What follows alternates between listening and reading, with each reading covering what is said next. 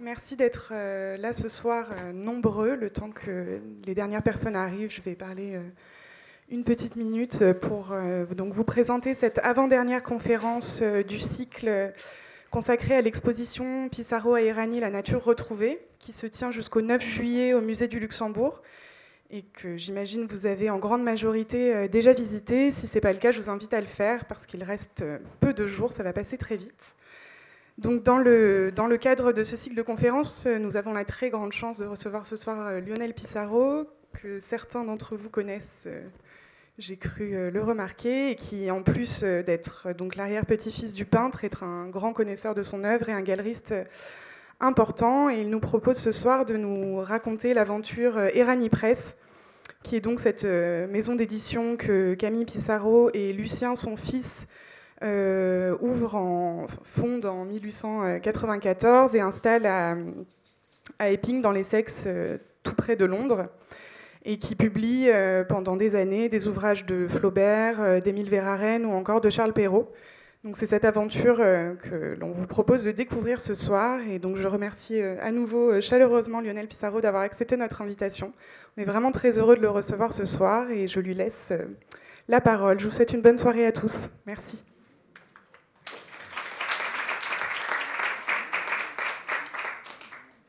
Bonsoir.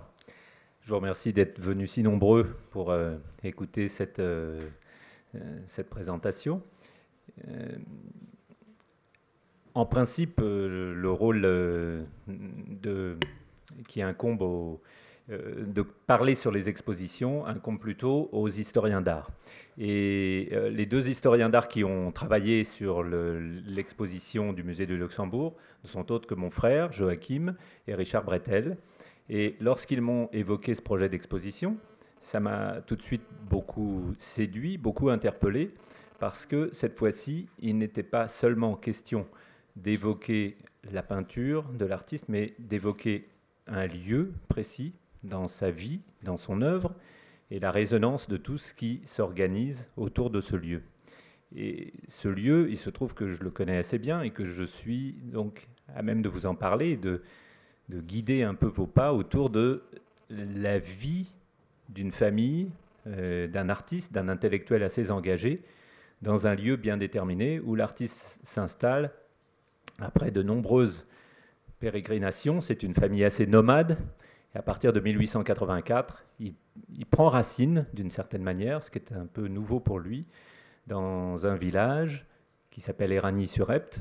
Et la maison que vous apercevez devant vous actuellement et la maison qui va être son domicile pendant les 20 dernières années de sa vie. Mais ça ne va pas s'arrêter là. Cette maison va aussi devenir un lieu d'échange avec une quantité d'artistes, quantité d'intellectuels qui vont fréquenter cette adresse et qui vont en faire euh, un lieu véritablement à part.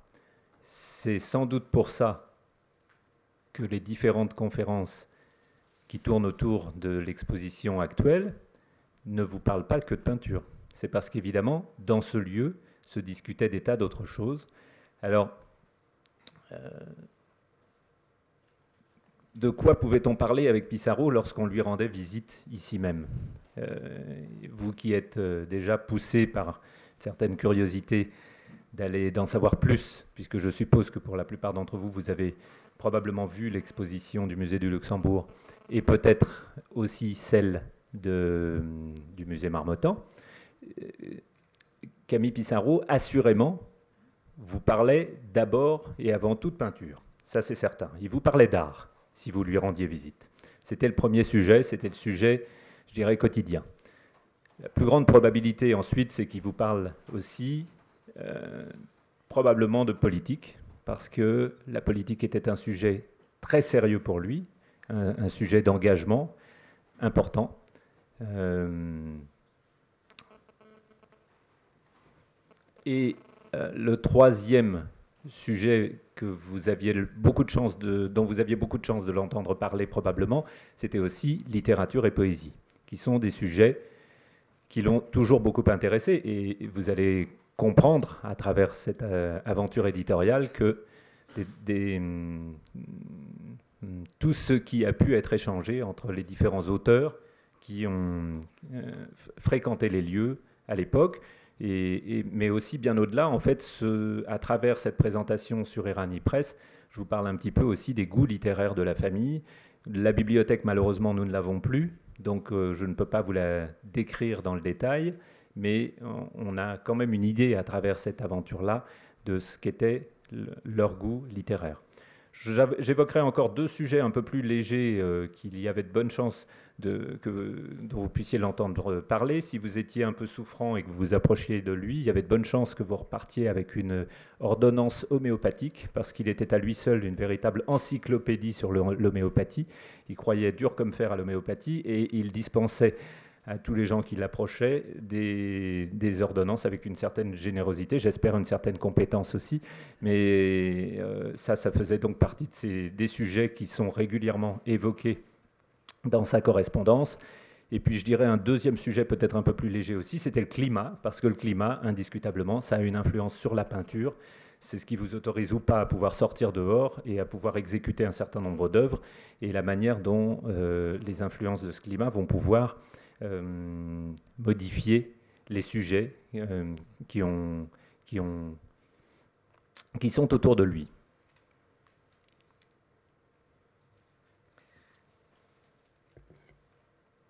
Le goût, le goût de, de, de Pissarro pour la lecture, c'est quelque chose de tout à fait récurrent, c'est une activité quotidienne pour lui comme le dessin. Je vous cite euh, une, citation extraite d'une lettre d'un des auteurs qu'il adore particulièrement, qui est Octave Mirbeau, et euh, auquel il dit J'ai un grand besoin de lire, je me repose chaque jour en lisant, je trouve que ma vision est meilleure après avoir parcouru, parcouru un livre qui m'est sympathique. Petite question qui m'interpelle en face de vous maintenant, et vous, le public qui m'écoutez, qui êtes-vous? Ou plutôt, si vous permettez, qui n'êtes-vous pas? Et vous allez comprendre pourquoi je vous interpelle de cette manière. Parce que euh, un critique euh, à l'époque, euh, assez jeune, qui, qui, sera architecte plus tard, pose cette question, a eu l'occasion de se rendre dans cette propriété, de dialoguer avec l'artiste, de découvrir les lieux et d'y croiser ben, les gens qu'on y croise à l'époque. Alors, les gens qu'on croise à l'époque sont les gens qui attirés, séduits par la peinture de l'artiste, viennent devant cette porte et la poussent avec une certaine curiosité, avec a priori l'intention d'en savoir plus. J'ai le sentiment que c'est aussi votre cas. Euh, si vous êtes là, c'est que la peinture qu'il a réalisée vous, vous a séduit et que euh, vous êtes désireux d'en savoir un peu plus. D'une certaine manière, vous poussez la porte. Et comme il n'est plus là pour vous accueillir, je fais un peu le travail. Mais voici ce que Jourdain va dire des gens comme vous, donc de ceux qu'on peut croiser chez Pissarro quand, euh, quand ils ont la curiosité de pousser cette porte qui se trouve être ouverte actuellement, mais qui, qui était généralement fermée. Il dit, dans l'histoire de l'art, Pissarro restera un des précurseurs du paysage moderne, un des chefs de l'impressionnisme. Euh, c'est Franz Jourdain qui s'exprime. Son atelier modeste,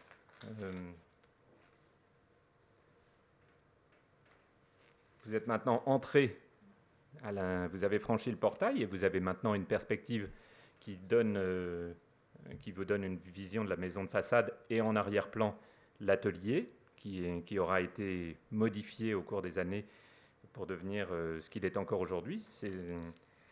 Je reprends ma citation. Son atelier modeste, pauvre même, c'est assez simple comme, euh, cadre de vie ne s'est pas métamorphosé en boutique à la mode où des messieurs du dernier gratin vont flirter avec des dames suaves en débitant quelques âneries sur la peinture. Voilà les gens qu'on ne croise pas chez Pissarro. Donc voilà les gens qui ne sont pas ceux que vous, qui auraient pu vous précéder devant la porte de chez lui pour essayer d'en savoir plus à son sujet. Vous savez peut-être aussi que le prochain, la prochaine conférence va, traiter euh, de l'anarchie, qui n'est évidemment pas euh, synonyme de, chaos, comme on a pu un peu le réduire à cette idée-là euh, à présent. Et la personne qui s'adressera à vous la semaine prochaine. J'aurais bien aimé entendre cette conférence, mais je ne suis pas sûr d'être là. Euh, vous exposera ça dans le détail. Mais ce que je veux vous dire, c'est que tous ces sujets-là sont liés d'une certaine manière parce qu'on retrouve un peu les mêmes acteurs, euh, aussi bien dans le milieu de la peinture, dans le milieu de la poésie, dans le milieu de l'anarchie. Vous allez voir qu'on croise les mêmes individus, on les recroise sans arrêt. Donc même si tout ça est un peu segmenté, malgré tout, ça tourne autour des mêmes, euh, euh, des mêmes personnages. Et pour comprendre ce qui s'est passé dans l'aventure éditoriale d'Erani Press, qui est véritablement une relation entre un père et son fils, un père extrêmement engagé dans euh, l'éducation artistique de ses enfants et qui s'implique énormément dans le suivi de leurs travaux artistiques, et en particulier avec son fils Lucien dans cette aventure éditoriale, il faut aussi comprendre euh, quel genre de père il est, quel genre d'éducation euh, ils reçoivent dans cette, euh, dans cette maison.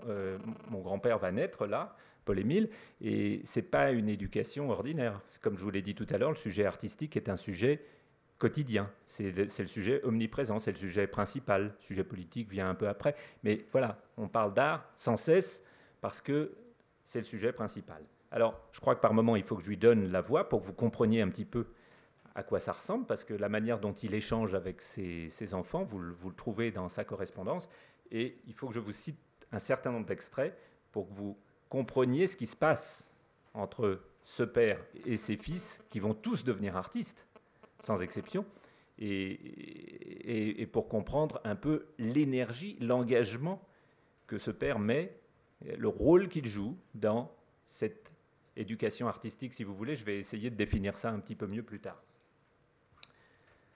Il s'adresse à ses fils en 1893, mes chers gars. Donc il leur écrit à plusieurs, là il écrit à trois en même temps. Ouf, parlons d'art, mes gars. Je regarde de temps en temps vos gravures, et plus je les regarde, et plus je me persuade que vous êtes des cocos. Dernièrement, Posier est venu me voir. Je lui ai montré vos bois. Il en a été enthousiasmé. Celui de Titi, le fermier, est très bien. Le deuxième un peu confus. Je crois que Titi devrait faire sa figure plus développée, si petit que cela ne permet pas à un débutant de se développer. J'attends de lui quelque chose de grand et bien étudié avec la nature. On sent bien dans la gravure de Georges un grand progrès dans l'observation de la nature. Et le sentiment, l'expression affaissée de l'abbé Jules est on ne peut mieux rendu. C'est un grand progrès. La gravure de Lucien est d'une grande pureté. Le jeune lieutenant d'artillerie qui était ici a trouvé que c'était botticellien. C'est fort juste. Je, je ne me suis pas rappelé la gravure que tu mets dans le dial, mais je n'ai pas dit que je ne l'aimais pas. J'ai fait la remarque d'une plus grande valeur de la figure sur le fond aurait fait mieux. C'est une affaire d'œil, à moi en particulier, rien autre chose. Cela n'empêche qu'il y ait de grandes qualités à d'autres points de vue. Chez des maîtres tels que Degas, je trouve parfois des manquements de valeur. Les signaler ne constitue pas un jugement du fond de l'œuvre. De même qu'une faute d'orthographe ne condamne pas une œuvre littéraire, méfiez-vous de mes jugements. Je désire tellement vous voir grand que je ne vous scelle pas mes opinions, ne prenez que ce qui s'accorde avec vos sentiments et votre manière de comprendre. Quoique nous ayons les mêmes idées, il y a chez vous une modification tenant de votre jeunesse et du milieu qui m'est étranger. C'est ce dont je vous félicite, car je ne crains car ce que je crains le plus, c'est que vous ne me ressembliez de trop. Hardi donc et bûchez. Ce qui ressort de ça, et c'est omniprésent dans la correspondance de Pissarro, c'est une attitude d'une extrême euh, générosité, d'une extrême humilité en même temps. C'est-à-dire qu'il veut être, d'une certaine manière, un guide artistique pour eux, mais tout en sachant s'effacer. C'est ce qu'il y a de plus difficile à accomplir, selon moi. C'est-à-dire, ne subissez pas trop mon influence, soyez et découvrez un terme que Pissarro adore et qui revient sans arrêt dans sa correspondance, celui de sensation, être à la recherche de ces sensations. C'est ce à quoi il encourage ses enfants et évidemment pas à emprunter les siennes, ce qui ne serait, euh, ferait assurément fausse route. Je, tiens à le citer comme ça régulièrement parce que, en vous donnant le ton de ses propos, je vous aide à comprendre un peu quel type de personnage il est, et ensuite, ça vous permet de mieux de saisir ce qui, euh, fait la singularité de cet échange et le, travail qu'ils vont développer ensemble dans dans le domaine de la réalisation des livres et de leur illustration. Je le cite à nouveau, L'art, en effet, est l'expression de la pensée, mais aussi de la sensation, surtout de la sensation. Tu mets toujours au deuxième plan et que tu oublies même. À présent, dans ta deuxième proposition, chaque artiste doit s'exprimer à sa manière, oui, s'il a des sensations, et que ces sensations si fugitives, si délicates, ne sont pas troublées par une circonstance quelconque. Dans toutes les écoles, on apprend à faire de l'art, c'est une vaste erreur. On apprend à exécuter, mais faire de l'art, jamais. J'ai commencé à comprendre mes sensations, à savoir ce que je voulais vers les 40 ans, mais vaguement. À 50 ans, c'est en 1880, je formule l'idée d'unité sans pouvoir la rendre. À 60 ans, je commence à voir la possibilité de rendre. Eh bien, crois-tu que cela s'apprend? Une lettre euh, que je trouve magnifique et que je tenais à vous faire entendre. Il faut maintenant que je vous dise aussi quelques mots donc, sur l'engagement euh, littéraire de cet artiste, Camille Pissarro, dont vous connaissez la peinture, mais dont vous connaissez certainement moins bien euh, les goûts littéraires. C'est normal, puisque Erani Press, pour la plupart, sont des livres qui sont principalement collectionnés par les, bibliophiles anglais. Il y, en a, il y a quelques Français qui les collectionnent, mais c'est moins bien connu en France, bizarrement. C'est plus connu en Angleterre. Mais là encore, il faut que je vous euh, aide à comprendre un peu le, le, contexte dans lequel euh, euh, l'artiste vit et, les auteurs dont il est entouré. En, autre lettre de Camille, que je vous cite, j'ai dîné avec les impressionnistes, on était nombreux cette fois, Duret avait amené Burti, critique influent, Moore, le naturaliste anglais, Mallarmé, le poète, et Huysmans, M. Dedon et M. Bérard. C'était un vrai banquet. Monet était en Hollande, arrivait de La Haye à 8 heures, juste pour se mettre à table. J'ai beaucoup parlé à Huysmans, il est très au courant de l'art nouveau, très désireux de rompre les lances en notre faveur. Nous avons parlé de l'œuvre, il est absolument de mon avis. Il a, paraît-il, eu un attrapage avec Zola qui est très inquiet.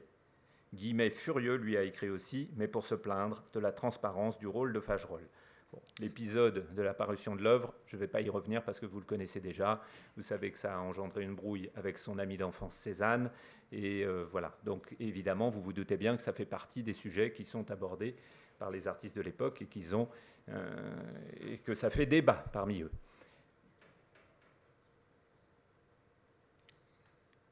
Est-ce que je peux vous solliciter brièvement et vous demander si dans le public, il y en a qui savent de qui est la toile que, vous regardez maintenant, à votre avis? Est-ce que, est que je peux vous jouer à ce petit jeu euh, très brièvement?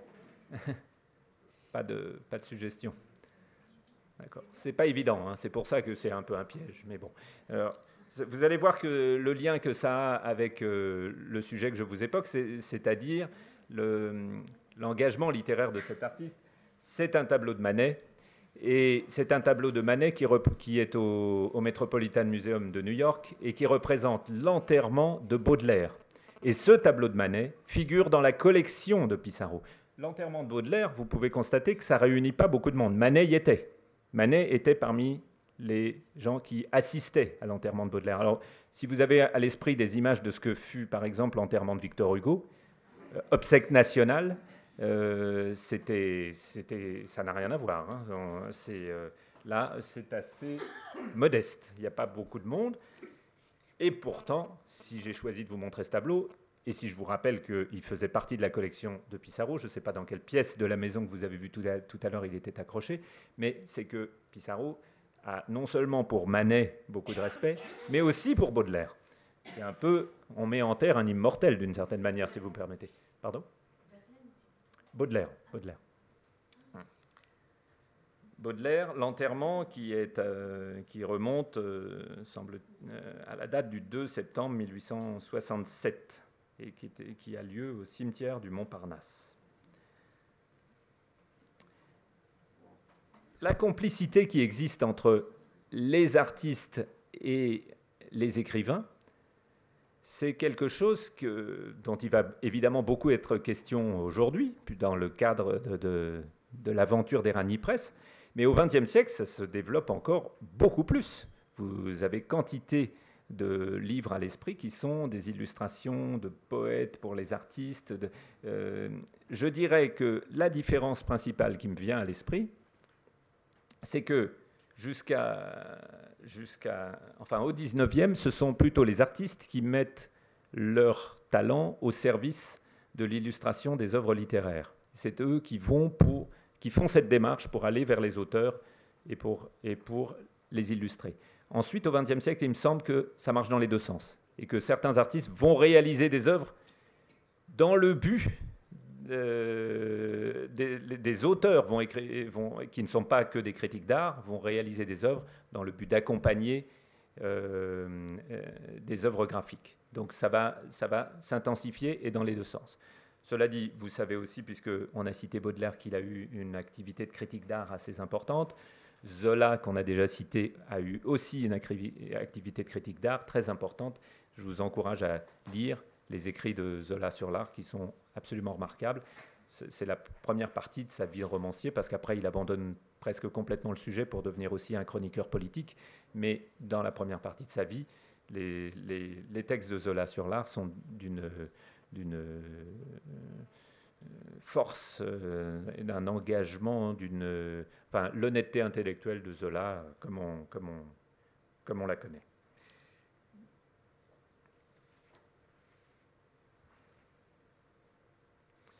Autre citation d'une lettre de Camille qui vous aide à comprendre un peu le milieu littéraire dans lequel il évolue. J'ai lieu d'être assez content de mon exposition. Au point de vue artistique, s'entend. Les amis sont satisfaits. Mes figures d'atelier plaisent généralement. Malarmé m'a dit que j'étais plus jeune que jamais. Hein. je dois dire que Malarmé, à mon avis, avait raison. Parce que, parce que une des singularités de Pissarro, c'est que dans, il, a le secret de conserver une jeunesse, une énergie euh, dans l'exécution de son travail qui euh, jusqu'à la fin de sa vie. Et donc il est porteur véritablement, effectivement, de cette, jeunesse et de cette vigueur toute sa vie. Donc c'est une observation assez juste de Mallarmé. Autre citation, je suis très content que Huysmans ait été relativement sympathique pour moi. Comment serait-il à comprendre ce que nous voulons? Tu verras, il adorera le point dans quelques années. Allons, en voilà trois, Huysmans, Mirbeau, Braquemont, parmi les artistes. Alors, le point, ça fait référence à l'aventure picturale de Pissarro, qu'on appelle le pointillisme, avec Seurat et Signac, qui va lui valoir quelques, quelques reproches de la part de ses amis impressionnistes. Et, donc, à peine son travail commence à être reconnu qu'il se lance encore dans une nouvelle aventure et qui le met de nouveau un peu au défi euh, de la reconnaissance du public. Et, de Huysmans, il obtient donc euh, des compliments. Il faut dire que les artistes ne sont pas toujours euh, faciles. C'est le moins qu'on puisse dire, je crois. Et, et Degas, par exemple, qui était réputé d'un tempérament parfois ombrageux, disait de Huysmans ce que Huysmans écrit sur moi ne, rime à rien. Il ne, comprend pas mon travail. Et, je, lui suggérerais de faire plutôt comme Flaubert, c'est-à-dire de, ne pas, de se contenter de ne pas écrire sur la peinture. C'est d'une grande sévérité parce que les écrits sur l'art de Huysmans sont, considérables et on, sent que Huysmans s'est donné beaucoup de mal pour atteindre euh, ce, degré de complicité avec les artistes, et Degas estime qu'il échoue. Autre citation alors d'un auteur que Pissarro admire beaucoup et, euh, et, qui le lui rend bien en termes critiques, qui est Octave Mirbeau. C'est peut-être celui avec lequel il va nourrir la correspondance la plus dense Et je vous cite une des lettres avec Mirbeau, mais il y en a tellement qu'on ne peut pas les citer toutes, évidemment. Je viens de relire le calvaire avec le plus grand intérêt. Le caractère de ce pauvre Maintier est vraiment très bien étudié. On frémit vraiment, on souffre terriblement avec lui. La Juliette est naïvement monstrueuse et l'artiste lira est-il assez de gars En finissant, on reste sous une impression atroce de cauchemar. J'avoue que vous me faites vivement désirer à la suite la rédemption. Ce serait un soulagement pour le lecteur d'apprendre que ce pauvre garçon sort guéri à jamais d'une si terrible passion. Je parle de votre livre comme un concierge. Hélas, je suis si profane. C'est égal, c'est très beau. Je viens aussi de lire la correspondance de Flaubert, troisième série. Quel homme, quel tempérament. L'admiration euh, de Pissarro pour Flaubert est quelque chose d'absolument omniprésent. Euh, nous entrons donc dans le vif du sujet, celui euh, pour lequel vous êtes venu, à savoir l'aventure Erani Press. Alors, Lucien Pissarro, le fils aîné de Camille, part en Angleterre et hum, va retrouver des membres de la famille à Londres. Lorsque la famille avait quitté l'île de Saint-Thomas aux Antilles, une partie était partie vers Londres et une autre vers Paris. Euh, les allées et venues entre Paris et Londres de la famille Pissarro sont assez fréquents et ça continue jusqu'à aujourd'hui. Euh, lorsqu'il arrive à Londres, il, euh, il, va faire la connaissance de deux euh, euh, artistes qui ont déjà une maison de presse qui s'appelle Vell Press et qui est tenue par un couple d'hommes qui s'appellent Charles Ricketts et Charles Shannon et qui vont devenir les amis de Lucien et d'Esther Pissarro à Londres cette amitié va euh, évidemment nourrir énormément le, travail de réflexion, d'inspiration de Lucien Pissarro pour ce qu'on va ensuite appeler Erani Press. Mais Erani Press, de même que Vel Press, dont vous avez le, le sigle à l'écran actuellement, sont tous deux euh, inspirés de hum, William Morris, euh, c'était indiscutable. Et donc là, je viens de vous citer le nom de Charles Ricketts que vous voyez à l'écran. Et, euh, Lucien va emprunter un certain type de caractères qui sont des caractères inventés par euh, Ricketts et qui vont figurer sur un, certain nombre de ses ouvrages. Donc là, vous êtes en face d'une image du fils aîné de Camille, donc le frère de mon grand-père, mon grand-père étant le plus jeune de ses enfants. il y a quasiment une génération entre les deux. Celui-ci est déjà en âge d'avoir des enfants quand mon grand-père va naître en 1884. Donc il y a, beaucoup d'enfants, cinq fils et deux filles, c'est une famille assez nombreuse. Et là, vous êtes en face de Lucien en train d'ancrer des gravures sur bois, je sais que ce sont des gravures sur bois alors qu'on ne voit pas ce qu'il y a sur la plaque parce que la presse, c'est une Lord Stanhope, enfin bon, on ne va pas rentrer dans les détails, c'est une presse quasiment introuvable aujourd'hui qui ne permet d'imprimer que les bois. C'est fait pour ça. Et, euh, au moment où on actionnait le bras que vous voyez là, le, gros plateau central descend sur la feuille pour, euh, pour être mis en contact avec l'ancrage du bois. Et si on pressait ça trop fort, le bois pouvait casser. Or, c'était très long de, graver le, bois. Donc voilà, il y avait un certain nombre de précautions à prendre. Lucien était un graveur sur bois très habile, vous allez le voir, puisque maintenant, on commence avec le premier ouvrage d'Erani Press, intitulé euh, euh, Queen of the Fishes, sur lequel euh, Camille revient sans arrêt parce qu'il il apprécie beaucoup, il, fait de nombreux commentaires au sujet de cet ouvrage et il appelle régulièrement son fils à, revenir à ce qu'il avait fait euh, à ce moment-là. Euh, je vous cite là encore quelques citations de Camille hein, qui échangent comme je vous l'ai dit, quasi quotidiennement avec ses enfants sur le sujet artistique. C'est récurrent, mais ça ne se répète pas. C'est un échange très nourri sur le sujet artistique, qui est le principal sujet de, de conversation entre eux. J'ai devant mes yeux, comme vous, La Reine des Poissons. C'est un chef-d'œuvre. C'est rempli de style, de saveur et de valeurs justes. Tu ne devrais rien faire sans la consulter tant au point de vue de la gravure que de la couleur. Le repérage est certainement trop bien fait et la gravure.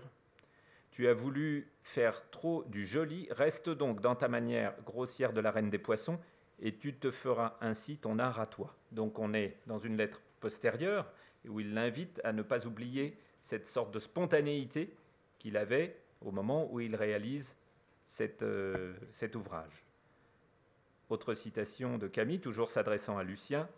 Je crains, alors, la référence au mot joli, qui est, un, mot euh, redouté euh, par Camille Pissarro. Alors, je, préfère que vous traduire ça avec ces mots, c'est plus explicite qu'avec les miens.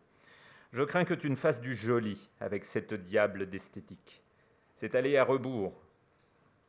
Je pense à Huysmans. Tous ceux qui sortent des écoles font du joli, du maniéré.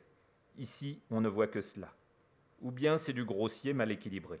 Il faut conserver jalousement cette âpreté bien en valeur. C'est ce qui donne tant de charme à tes anciennes choses et qui frappe tous ceux qui s'y connaissent. Regarde la reine des poissons que nous avons en face de nous. Donc, sans arrêt, son père l'invite à revenir euh, en référence à ce premier ouvrage, texte de Gérard de Nerval. Donc là, euh, on vous allez voir au fur et à mesure, de, évidemment, je vous ai parlé de tout l'entourage littéraire de, la famille Pissarro, mais maintenant, euh, Lucien choisit euh, des textes qui ne sont pas trop longs parce qu'il y a toutes les illustrations à réaliser, tous les bois gravés, et euh, il aime aussi les auteurs qui ont rédigé des contes, alors pour avoir des textes un peu plus courts. Donc ce sont jamais des ouvrages gigantesques. Ils sont réalisés à la main Lucien. Ils euh, les reliures sont également réalisées à la main par sa femme, Esther. C'est un travail euh, minutieux qui prend du temps. Et ce sont donc généralement des textes assez courts. Euh, cette fois-ci, je vous cite une lettre encore de Camille Pissarro à messieurs Ricketts et Shannon, les amis de Lucien en Angleterre, qui eux vont réaliser euh, une soixantaine d'ouvrages sous Vell Press, alors que euh, Lucien, Camille et Esther, tous les trois, vont en réaliser une trentaine pour Irani Press. Merci du nouveau et magnifique dial que vous m'avez envoyé. Vous vous êtes surpassé, l'ensemble est d'une belle tenue. J'ai un faible pour l'enfant au coq et la si jolie et mystérieuse récolte de pommes de Shannon, le bois exquis de finesse, une tempête ou le naufrage de Ricketts, de Sturge Moore, une composition charmante, de Gratian Girl. De Savage, le centaure, le joli bois de Lucien, tout en admirant la belle ordonnance de l'œuvre. Je me laisse aller à ses préférences. Recevez, mes chers amis, tous mes voeux pour encore une longue suite de chefs-d'œuvre. Votre Camille Pissarro.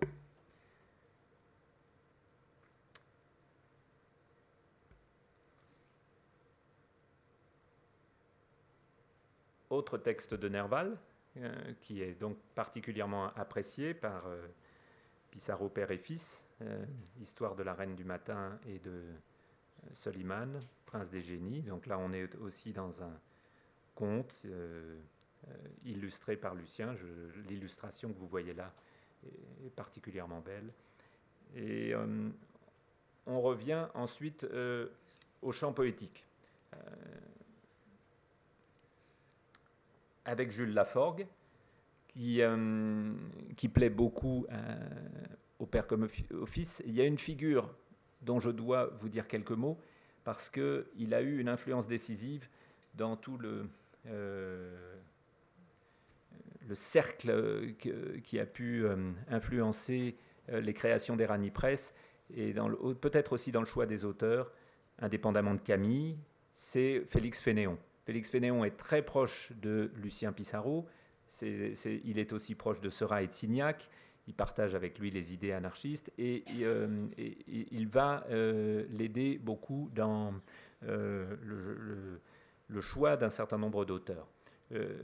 Laforgue est un poète qui aura un peu le même destin que Rimbaud, qui va mourir très jeune, donc une œuvre brève, un peu fulgurante. et le père de l'auteur est un ami qui faisait du commerce avec l'arrière-grand-père de mon cousin qui est assis ici même en face de moi. Et euh, donc il s'appelait Alfred, le frère aîné de, Camille euh, s'appelait Alfred. Et il était en affaire avec le père du poète. Voilà. Euh, c'est une anecdote qui me semble quand même utile de préciser. Et, euh, le, poète lui-même sera aussi, au cours de sa vie malheureusement trop brève, secrétaire de Charles Efrussi. Je ne sais pas si ce personnage vous dit quelque chose, et je ne sais pas non plus si vous avez eu l'occasion de lire un, un premier roman qui a été un best-seller d'un auteur qui s'appelle Edmund de Waal, auteur anglais qui a, écrit un roman qui s'appelle The Hair with Amber Eyes, traduit par La mémoire retrouvée en français, qui retrace euh, euh, une, histoire d'œuvres d'art que nous suivons comme ça à travers un périple qui aussi illustre l'histoire de sa famille. Et il se trouve que Edmund de Waal est un membre de la famille Efrussi. Voilà, donc tout ça se tient et, donc Edmund, euh, pardon, Jules Laforgue était donc aussi pour gagner de l'argent, parce que je pense que ses écrits ne suffisaient pas à le nourrir, euh, était secrétaire de, de Efrussi. Il appartient à ces poètes qui pratiquent ce qu'on appelle le vers libre ou le vers libéré. Alors, il y, en a plein qui, qui, peuvent correspondre à ça. Moi, un de mes regrets personnellement, en ce qui concerne Erani Press, c'est qu'il n'y ait pas eu un texte de Mallarmé. J'aurais adoré que Eranier Press euh, euh, euh, choisisse aussi Mallarmé parce qu'il le connaissait et bon, je ne comprends pas qu'il ne figure pas dans la liste. Mais bon, c'est peut-être un, oubli. Jules Laforgue y est, on est très content. Et deux mots du vers libre. c'est celui qui revendique l'invention du vers libre, c'est un poète qui s'appelle Gustave Kahn. Euh, sans doute, enfin, moins connus que Laforgue, moins connus à mon avis aussi que Verhaeren, qui sont aussi des adeptes du vers libre, mais euh, ils revendiquent farouchement cette euh, paternité, comme Seurat revendique la paternité du pointillisme, mais à mon avis, dans le cas de Seurat, tout à fait légitime. Dans le cas de Gustave Kahn, je laisse à ceux qui sont plus littéraires que je ne le suis le soin de trancher cette question qui n'est pas fondamental. Je dirais que, que l'adjectif libre ou l'adjectif libéré est un adjectif qui plaît beaucoup à la famille Pissarro. Parce que le vers libre, le théâtre libre de André Antoine et de son frère Jules Antoine, qui était critique d'art, et les mouvements d'émancipation des femmes, les premières femmes libres ou libérées, à chaque fois vous trouvez les Pissarro dans ce voisinage il semble que ce soit euh, un terme qui euh, les séduise particulièrement. Flaubert, dont je vous ai dit quelques mots, écrivain normand et, euh, qui, a, qui, a, donc vraiment les faveurs de la famille Pissarro parce que c'est celui qui va être le plus publié par Erani Press. Euh, les fameux contes, les trois contes, euh, vont, tous euh, être publiés par, par le Père et le Fils. Je vous ai rappelé tout à l'heure la remarque un peu sévère de Degas à l'encontre de Huysmans, qui disait que donc Flaubert n'écrivait pas sur l'art, mais l'admiration de Pissarro pour Flaubert, des Pissarro pour Flaubert, elle est considérable. Est-ce que, alors, je ne peux pas réduire ça au simple fait du, scandale de Madame Bovary, euh, de même qu'on ne peut pas réduire leur passion pour Baudelaire au scandale de l'apparition des fleurs du mal. Mais vous savez que dans les deux cas, ça déclenche des procédures et, qui, euh, euh, et que les ouvrages sont, sont, sanctionnés. Le, Madame Bovary sera condamné pour, enfin l'ouvrage sera condamné pour atteinte à la morale publique et à la religion. Alors, je crois que ce sont les deux chefs de condamnation, si j'ai bien, si j'ai bonne mémoire, atteinte à la religion et à la morale publique. Alors, évidemment, ce n'est pas totalement pour déplaire aux Pissarro, qui sont quand même plutôt dans une forme d'anticléricalisme. Donc, euh, mais ça n'est pas pour, on ne peut pas réduire à ça leur attachement à Flaubert, c'est indiscutable. Ça va bien au-delà de ça. Et un des ouvrages les plus difficiles, les plus complexes, les plus difficiles d'accès, euh, que j'ai mis du temps à, comprendre personnellement et qui continue de plaire à encore aujourd'hui pas mal de gens dans ma famille. Hein. Mon père, par exemple, qui, je suis sûr, cite parmi ses cinq ouvrages euh, favoris Bouvard et Pécuchet. Euh, moi, j'ai eu du mal avec Bouvard et Pécuchet, je vous avoue. Mais alors, je vous laisse entendre ce que Camille, lui, en dit déjà à l'époque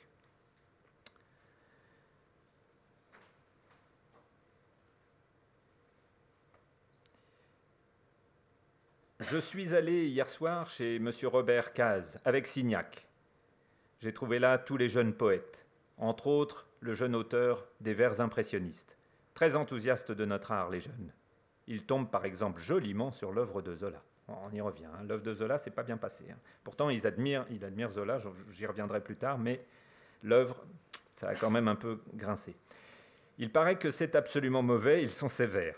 Je me promets de le lire quand cela paraîtra, donc l'œuvre n'est pas encore parue, qu'elle suscite déjà euh, beaucoup d'hostilité.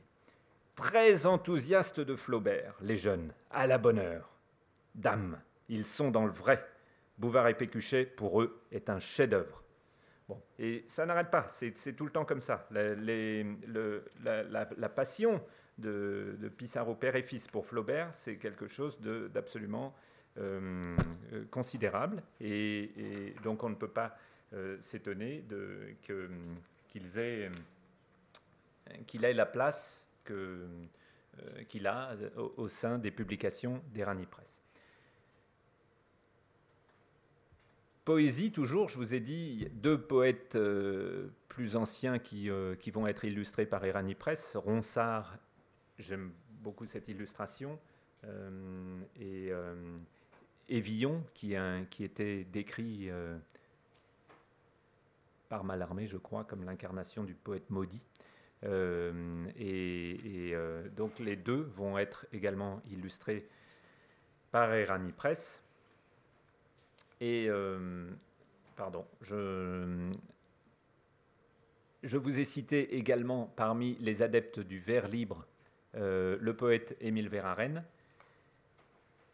et je vous ai dit aussi tout à l'heure que euh, pour ceux d'entre vous qui auront l'occasion de venir écouter la prochaine conférence sur l'anarchie, vous avez tendance à croiser les mêmes protagonistes euh, euh, autour de, tout ça.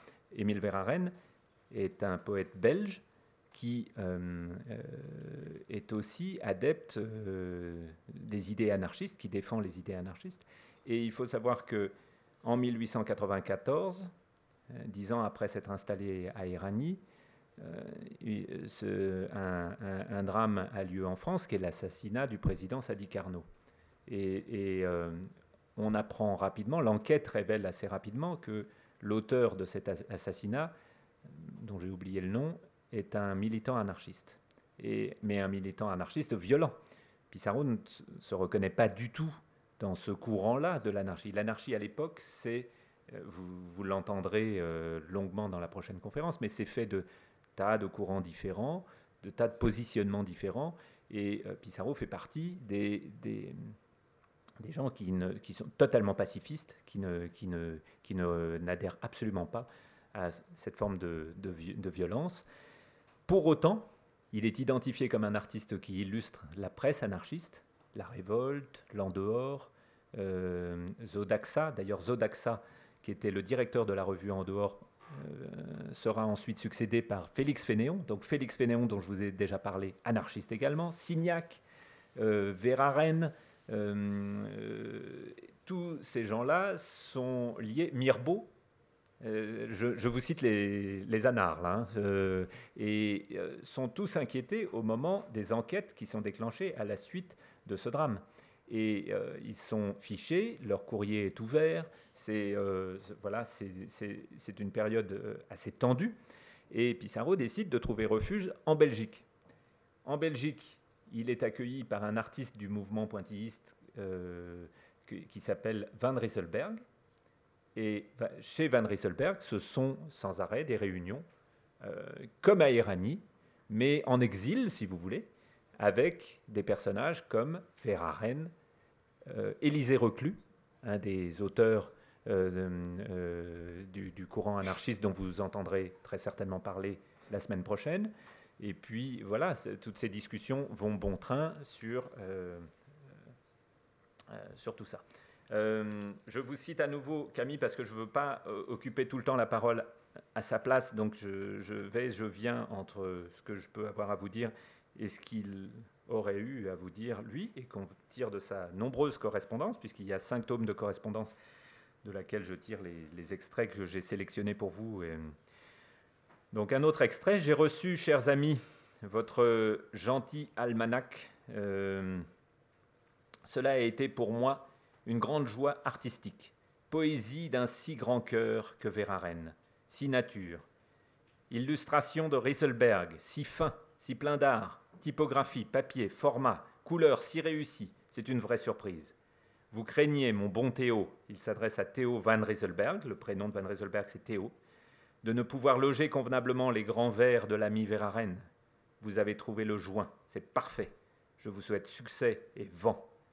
Vous le méritez. Voilà, quand Pissarro est enthousiaste, il le dit. Et ce qui donne du poids à ses remarques enthousiastes, c'est qu'il est aussi capable, avec la même énergie et avec la même conviction et avec la même sincérité, de vous dire l'inverse quand c'est mérité.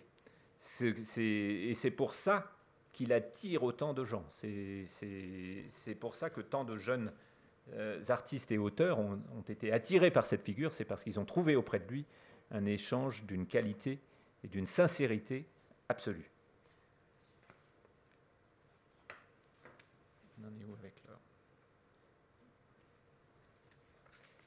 Je suis obligé de regarder un peu. J'ai encore un certain nombre de choses à vous dire, évidemment. Et je me suis dit, en venant ici, euh, que l'arrière-grand-père m'aurait dit, mais tu, tu vas quand même pas leur parler de tout ça, leur parler de poésie sans leur en lire un peu. Parce que la poésie, c'est bien gentil d'en parler, mais ça doit d'abord s'entendre, ça doit d'abord s'écouter. Et j'ai eu l'occasion récemment d'être dans un déjeuner où j'ai retrouvé une vieille tradition familiale qui consistait à lire un poème avant le début du repas lorsqu'il y avait des invités à table. C'est ce que nous pratiquions chez moi. Euh, et, et, récemment, ce n'est pas une personne qui a lu un poème, mais tous les invités qui ont lu un poème. Alors, si vous avez la patience d'en entendre un ou deux, je vous propose de vous lire quelques vers des deux poètes que j'ai sélectionnés pour vous, puisque je vois qu'on a à peu près le temps. J'espère arriver à finir tout ce que j'ai à vous dire avant, mais je vais être bref. J'ai sélectionné des auteurs de l'époque, parce que c'est ceux-là qui... Donc j'ai sélectionné La Forgue et Verhaeren.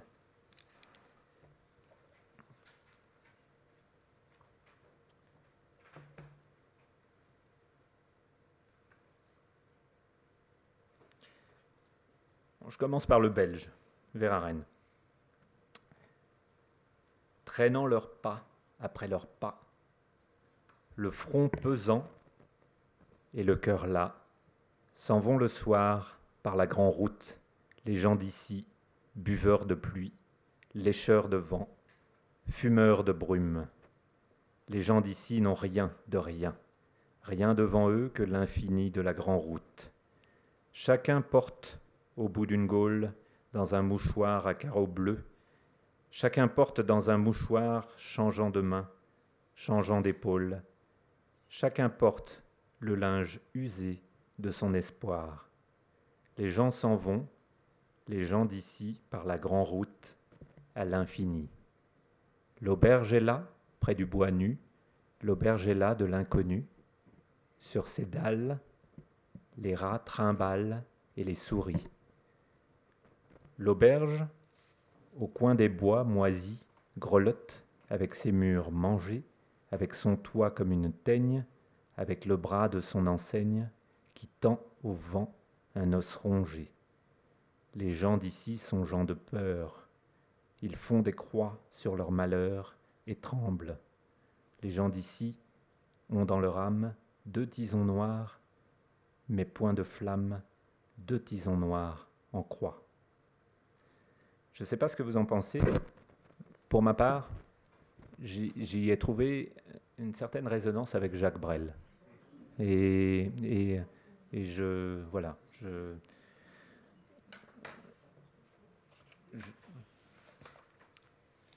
je, passe à l'autre auteur que j'ai choisi de vous lire brièvement, même si, enfin, donc Camille, hein, vous, vous aurez dit qu'on ne s'éloigne pas du tout du sujet, on est même au cœur du sujet, puisque la poésie, évidemment, c'est bien de la lire, mais de l'entendre, puisque j'évoquais tout à l'heure cette petite tradition familiale qui consistait à lire des poèmes à haute voix. Euh, ce qui fait la poésie, c'est aussi la sensation, comme aurait dit Camille pour les artistes. C'est un certain nombre de thèmes plus ou moins récurrents chez certains poètes, mais c'est aussi leur musicalité. Ils ont chacun une certaine musicalité, et quand on en entend beaucoup à haute voix, eh bien, on développe une oreille musicale qui permet de distinguer un poète d'un autre. Je dirais peut-être pas exclusivement à sa musicalité, mais dans la combinaison de la musicalité et de la thématique, on s'en sort comme ça. Et, euh, voilà, aujourd'hui j'ai perdu mon entraînement, mais quand j'étais plus jeune, j'étais euh, évidemment avec mon frère, c'était un de nos jeux. On, identifiait les poètes euh, qui étaient lus au cours de ces déjeuners de cette manière.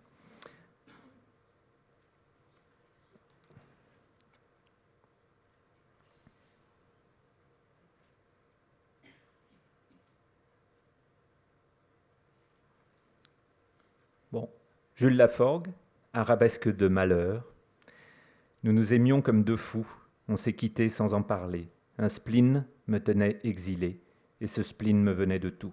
Que ferons-nous, moi de mon âme, elle de sa tendre jeunesse? Ô vieillissante pécheresse, ô que tu me vas, ô que tu vas me rendre infâme. Des ans vont passer là-dessus, on, on durcira chacun pour soi, et plus d'une fois je m'y vois, on ragera si j'avais su. Ô, dans, ô comme on fait claquer les portes dans ce grand hôtel d'anonymes, touriste couple légitime, ma destinée est demi-morte. Ses yeux disaient, comprenez-vous, comment ne comprenez-vous pas? Et nul n'a pu, le premier pas, on s'est séparé d'un air fou. Si on ne tombe pas d'un même ensemble à genoux, c'est factice, c'est du toc, voilà la justice, selon moi. Voilà comment j'aime. Jules Laforgue. On peut poursuivre. Vous avez eu le petit euh, intermède de poésie qui euh,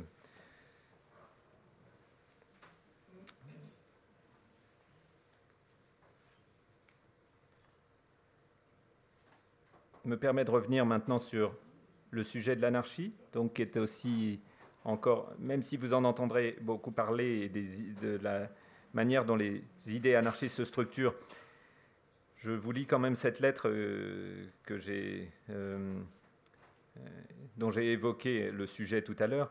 Je crains bien, il est en Belgique et il n'est toujours pas rentré en France à la suite du drame que j'ai évoqué, l'assassinat de Sadi Carnot. Il écrit je crains bien d'être forcé de rester à l'étranger pendant un certain temps. Depuis la dernière loi votée par les chambres françaises, il est absolument impossible pour quiconque d'être en sécurité.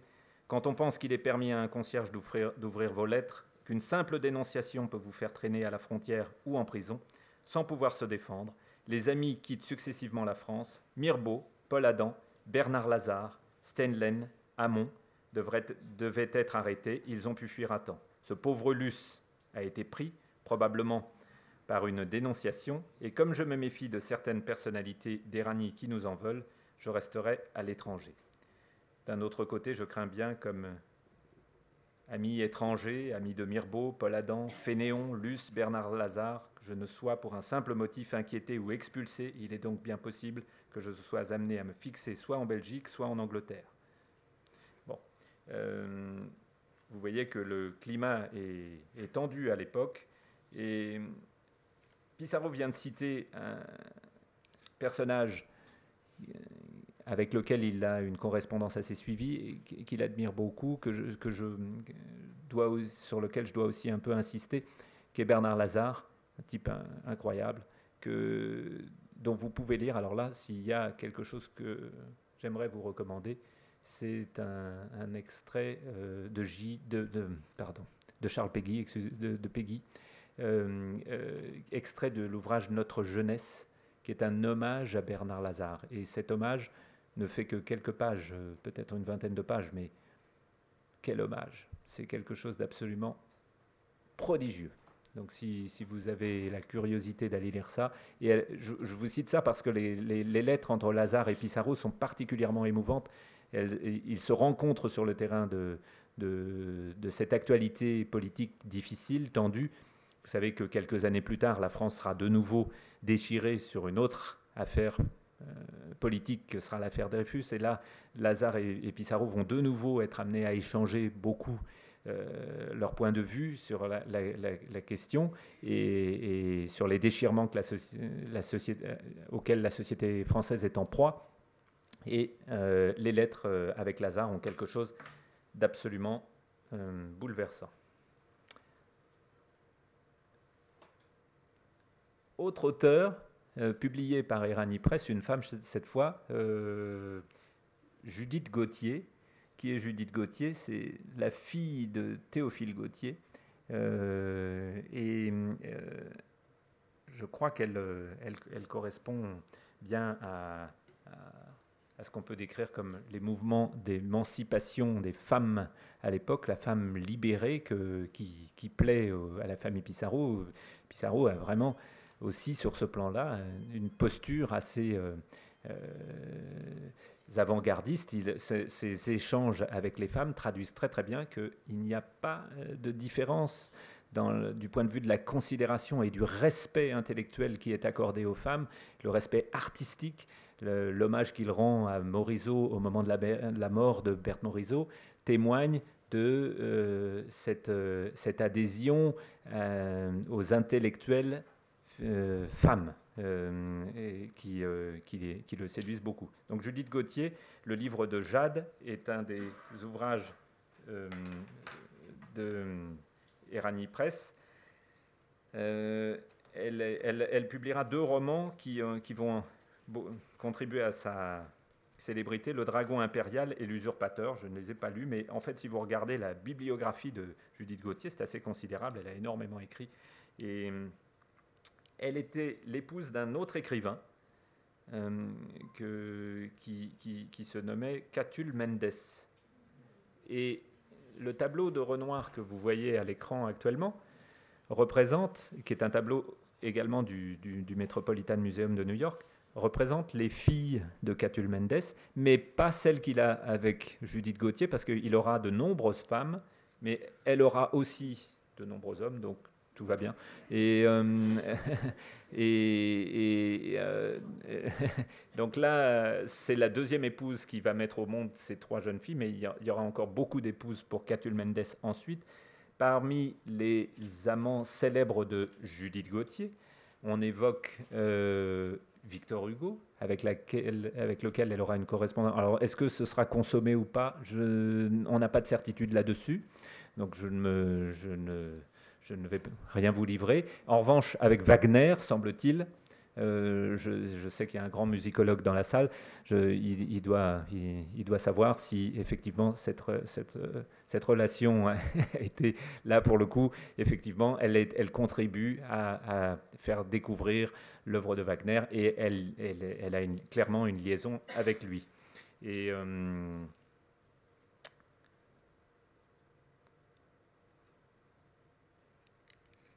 Donc, autre ouvrage euh, d'Erani Presque. Euh, et euh, j'en viens à l'ouvrage sans doute le plus important d'Erani Press, qui, l'aventure Erani Press est une, aventure de 20 ans. Les dix premières années sont en étroite collaboration entre le père et le fils, mais en 1903, malheureusement, le père décède.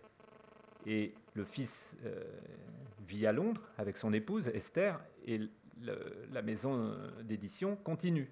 Elle va continuer jusqu'au début de la Première Guerre mondiale en 1914, donc encore dix ans après la mort du père.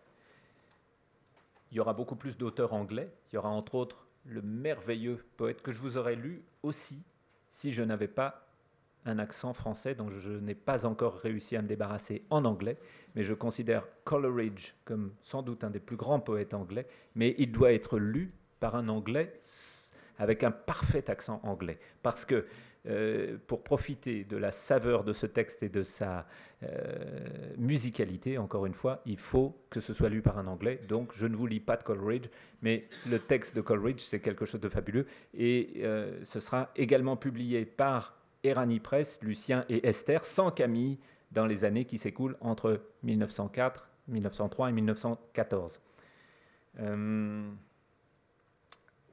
Le dernier ouvrage d'Erani Press est un ouvrage très important. Euh, il s'intitule La charrue d'érable et euh, il, est illustré de séries de dessins qui, qui, sont tirés d'une autre série d'œuvres réalisées par Camille Pissarro et qui sont en partie exposées au musée du Luxembourg actuellement, qui s'appelle Les Travaux des champs. De ces travaux des champs, euh, Lucien tire une autre série d'œuvres.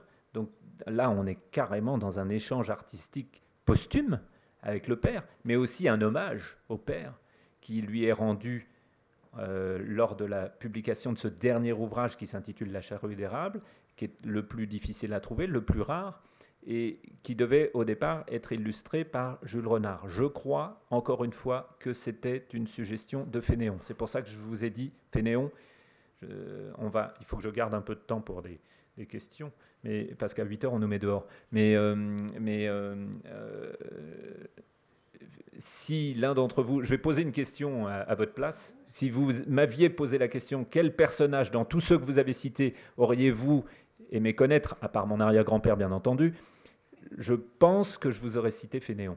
Parce que Fénéon, c'était vraiment, euh, c'était vraiment un, personnage extraordinairement singulier. Euh, dans, le, dans le cadre de l'anarchie, il va e, faire partie des accusés dans le procès des 30. Il va mener sa défense lui-même sans avocat. Et cette euh, défense va entrer dans la postérité un accès au langage extraordinaire et une éloquence fabuleuse. Et il va être aussi défendu, entre autres quand même, par quelques témoins, dont Malarmé, donc, euh, qui vient à la barre pour prendre sa défense. Enfin bon, c'est un personnage incroyable. C'est aussi c'est un intellectuel engagé et euh, qui va jouer auprès de Lucien Pissarro une influence euh, considérable. Je vous l'ai dit tout à l'heure dans le choix des auteurs. Lui, sans doute, j'aurais bien aimé le connaître.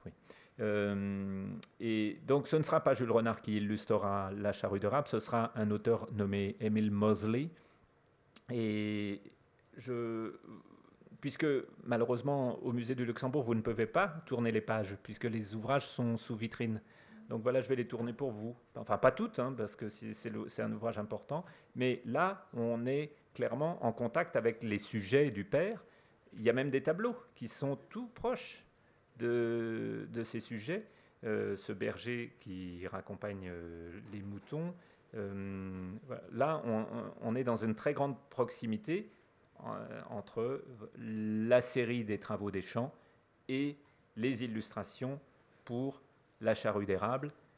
Dix ans après la mort du père, hommage évidemment des enfants vers le père qui, qui, qui est omniprésent dans cet ouvrage à travers les illustrations que je vous présente actuellement.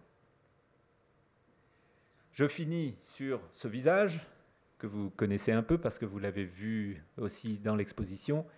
Et euh, pour revenir sur cette, euh, cette idée et ce mot de père, qu'est-ce que c'est qu'un père? Ben Lui, il savait.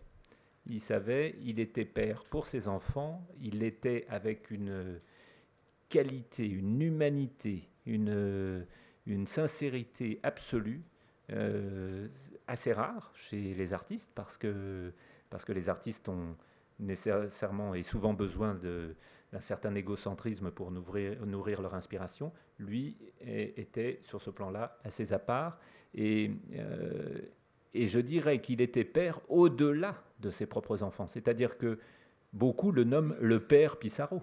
Le père Pissarro, c'est pas par hasard, c'est pas le, c'est, pas le bonhomme Pissarro, c'est vraiment celui vers qui on va. Même le jeune Matisse ira vers lui, euh, trouvera auprès de lui des conseils euh, précieux et, et, lui rendra certainement hommage parce qu'en 1903, quand Camille Pissarro meurt, Matisse n'a pas encore réalisé euh, grand chose de fulgurant, mais Pissarro a déjà vu chez lui un certain talent, il lui a dit, il l'a encouragé, il lui a donné. Et ce ne sont pas des compliments à la légère, je vous l'ai dit. Ce qui donne du poids aux commentaires de Pissarro, c'est qu'il est aussi capable de vous faire voir ce qui ne va pas, avec la même sincérité, avec la même spontanéité. Et, c'est pour ça que tant de jeunes artistes viennent vers lui.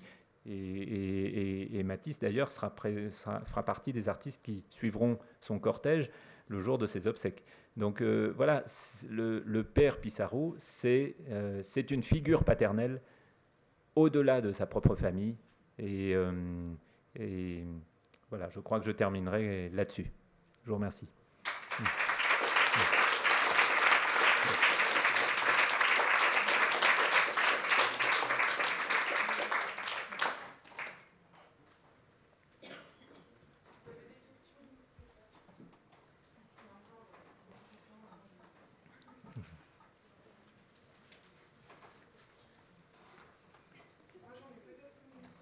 Oui. on voit dans les illustrations des ouvrages d'Hélène Presse, il y a vraiment une, identité un peu symboliste en fait, qui, se développe en parallèle à cette époque. Ils, illustrent des poèmes de Terraren, ils sont très proches de Mallarmé. Est-ce que dans les cinq tonnes qui constituent la correspondance du cerveau, que je n'ai pas vu est-ce qu'ils en parlent de ça Est-ce qu'ils se positionnent Oui indiscutablement, le mouvement symboliste fait partie des sujets récurrents d'échanges entre eux, mais le naturalisme aussi. Parce que tout à l'heure, je, vous ai dit, les, les, rapports avec euh, Zola sont parfois un peu difficiles, mais, en particulier au moment de l'œuvre. Mais il y a une citation que je, ne vous ai pas lue et que. Il y en avait trop. Donc, euh, mais je, voudrais quand même vous dire ça.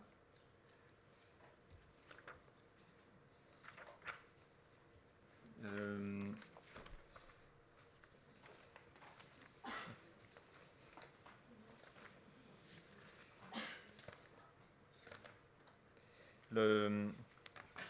la dernière sortie de Pissarro, la dernière sortie de sa vie, et après ça il meurt, c'est que c'est pour rendre hommage à Zola un an après la mort de Zola, mort dont on n'est pas sûr qu'elle soit accidentelle, puisque si quelqu'un a bouché le tuyau du chauffage, l'asphyxie, du coup, devient un crime et pas un accident. Donc on ne, sait toujours pas et on ne saura jamais. Et, euh, donc Zola meurt en 1902 et, Pissarro meurt un an après, en 1903. Et, mais en 1898, il écrit à Zola, Mon cher Zola, je ne sais si ces quelques lignes de sympathie et d'amitié vous parviendront. En tout cas, sachez que je suis de ceux qui pensent que vous venez de rendre un fier service à la France, votre grand cri d'honnête homme a redressé son sens moral, elle sera fière un jour de vous avoir donné le jour. Votre admirateur et ami, Camille Pissarro. Euh, là, on est avec un naturaliste, mais avec euh, les, symbolistes. Euh, voilà, Pissarro est, évolue au milieu de tout ça avec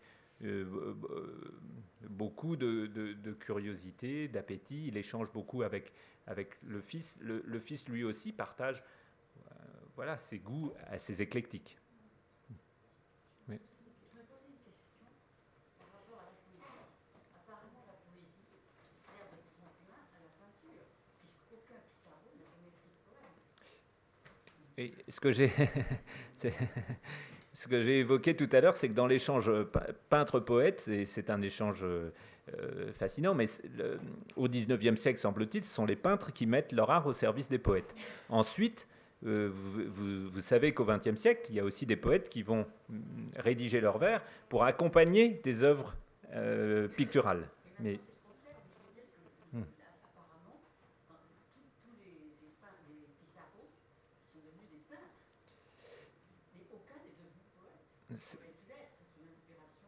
Tout à fait, tout à fait. Oui, oui, il y a, un élan créatif, euh, sans doute issu de euh, cet enseignement artistique euh, passionné qui a, engendré bon, pas mal de peintres dans la famille Pissarro, mais pas d'auteurs jusqu'à présent.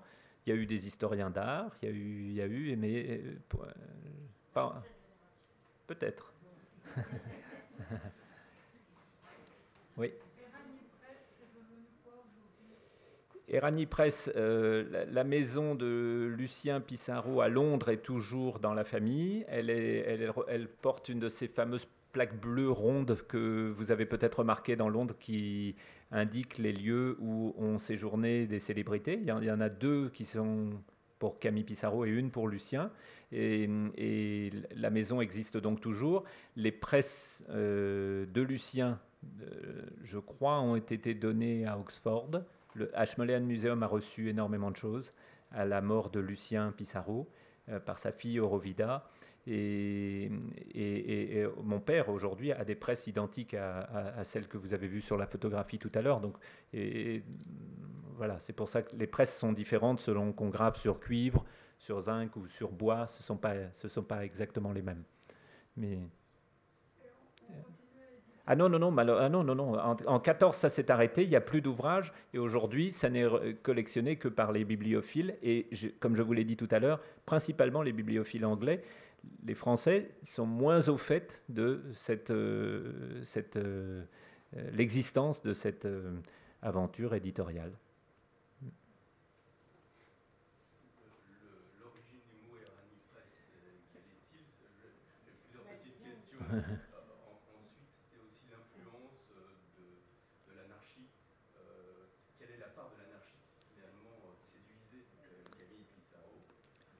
La, première question, c'est que c'est le nom du village avec presse PRE2S à l'anglaise. Donc c'est un, Français qui part s'installer en Angleterre et qui continue de faire référence au fait qu'il est originaire de France et qui prend le nom d'un village français que les Anglais ne connaissent pas, mais quel village où vit sa, sa famille. Donc Erani Press, ça vient de là.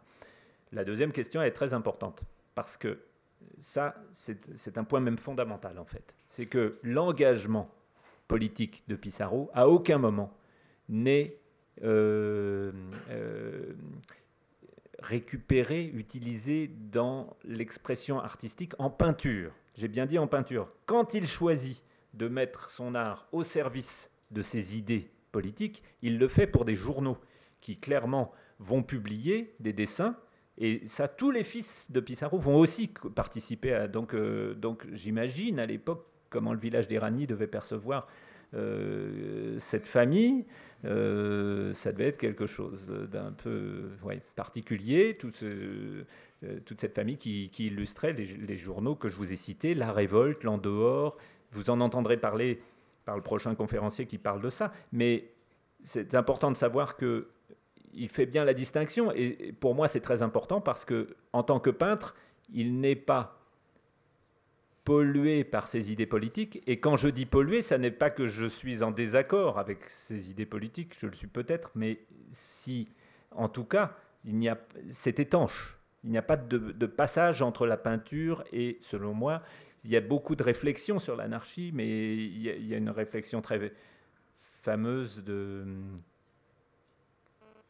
Kropotkin, je crois. Enfin bon, on va, je ne vais pas vous, m'étendre trop là-dessus. Je, crois que c'est important de faire la distinction, entre, en tout cas, entre le travail du peintre et le travail d'illustrateur qui est fait euh, à des fins cette fois politiques. Et la fameuse série qui est présentée dans le musée du Luxembourg également, qui s'appelle Les turpitudes sociales, ça pour le coup, oui, ça, a l'intention de se mettre au service de ces idées politiques, qui sont euh, pas très éloignées de celles de Zola, par exemple. Ce qui est intéressant aussi dans les turpitudes sociales, c'est que ce sont les textes d'accompagnement oui, oui. qui sont aussi importants, mm -hmm. en quelque sorte, que les. Tout à fait, oui, oui, absolument. Exactement, exactement. Ça, c'est très important, oui. Puisqu'on parle d'échanges entre auteurs et, et, illustrateurs, là, effectivement, comme euh, mon cousin Bernard vient de le souligner, et au, au, au, musée euh, euh, du, du, du, Luxembourg, malheureusement, vous ne voyez pas les textes de la fameuse du fameux ensemble qui s'intitule Les turpitudes sociales, qui ont été republiés récemment aux, presses universitaires de France avec une préface d'un nommé euh, euh, Henri Mitterrand, qui est voilà, spécialiste de Zola, spécialiste de Maupassant, et, euh, ayant rédigé une merveilleuse préface qui aide beaucoup, si vous voulez vraiment y comprendre quelque chose en dehors de ce qui va vous être dit la semaine prochaine sur l'anarchie.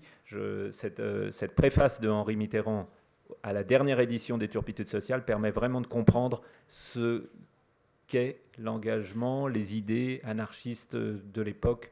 Euh, au moment de, la vie de Pissarro et au moment aussi où émergent d'ailleurs les idées marxistes qui sont à ce moment-là moins connues et moins en, moins en vogue que les idées anarchistes. Et ensuite, comme vous savez, ça s'inverse. Euh, et les, les, idées anarchistes, elles, tomberont, presque dans l'oubli. Enfin. Oui, oui, mais comme le, disons que le, le, marxisme utilisera des outils plus, plus autoritaires pour imposer son, son pouvoir, et, donc, et ça, c'est évidemment quelque chose auquel les anarchistes étaient euh, opposés. Autre question? Vous avez parlé beaucoup du rapport de Camille avec ses fils, mais pas beaucoup avec. Vous n'avez pas parlé de sa femme et de ses filles. Oui. oui, oui, tout à fait.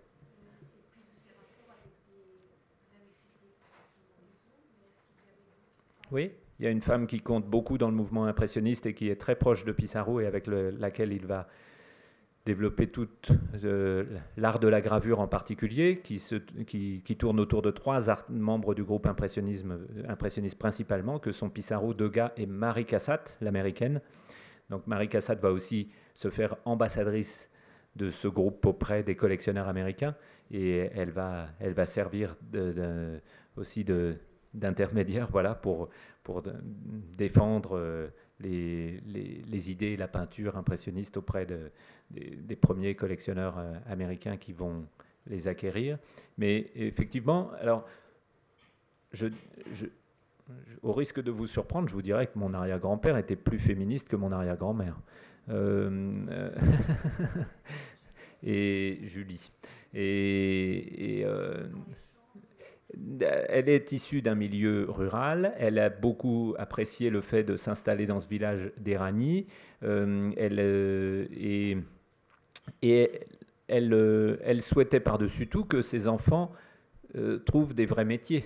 Alors, tout sauf artiste mais, mais euh, le, père va œuvrer euh, dans la clandestinité, à, faire tout le contraire, et à, et à pousser euh, ses enfants à, enrichir leur, leur, leur, appétit pour l'art et, le travail de l'art. Alors avec sa fille, malheureusement, il y en a une qui meurt à 9 ans, donc euh, il n'a pas le temps d'en faire une artiste. Et l'autre, celle qui va vivre plus, plus longtemps, euh, Julie, là, va lutter plus farouchement. Donc c'est pour ça que je vous dis qu'il est plus féministe que sa femme. Parce qu'elle s'oppose à ce qu'il il, pollue sa fille d'une certaine manière. Alors tu, m'as déjà fait cinq artistes, euh, on n'a pas besoin de ça, quoi. c'est déjà suffisamment difficile comme ça. On ne va pas en, rajouter. Et, voilà. Donc, euh, c'est vrai que du coup, j'ai moins parlé des échanges qu'il peut avoir avec sa fille. Il a énormément de tendresse et il, échange quand même avec elle sur le sujet artistique, mais je crois que quand il s'agit de sa fille, malheureusement, il a cédé à sa femme. Alors qu'il s'est farouchement opposé sur tous les, voilà, et que là, il a, il a tenu bon.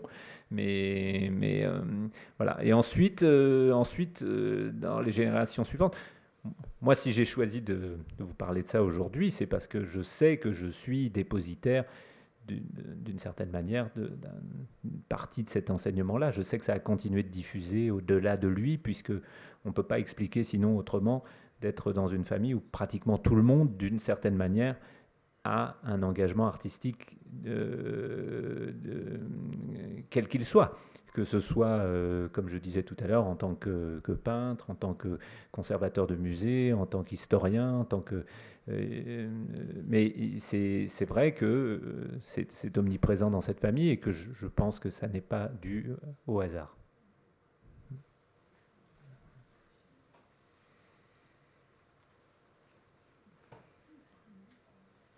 Dans cinq minutes, on nous met dehors, c'est ce qu'on m'a dit tout à l'heure. Je vous en prie.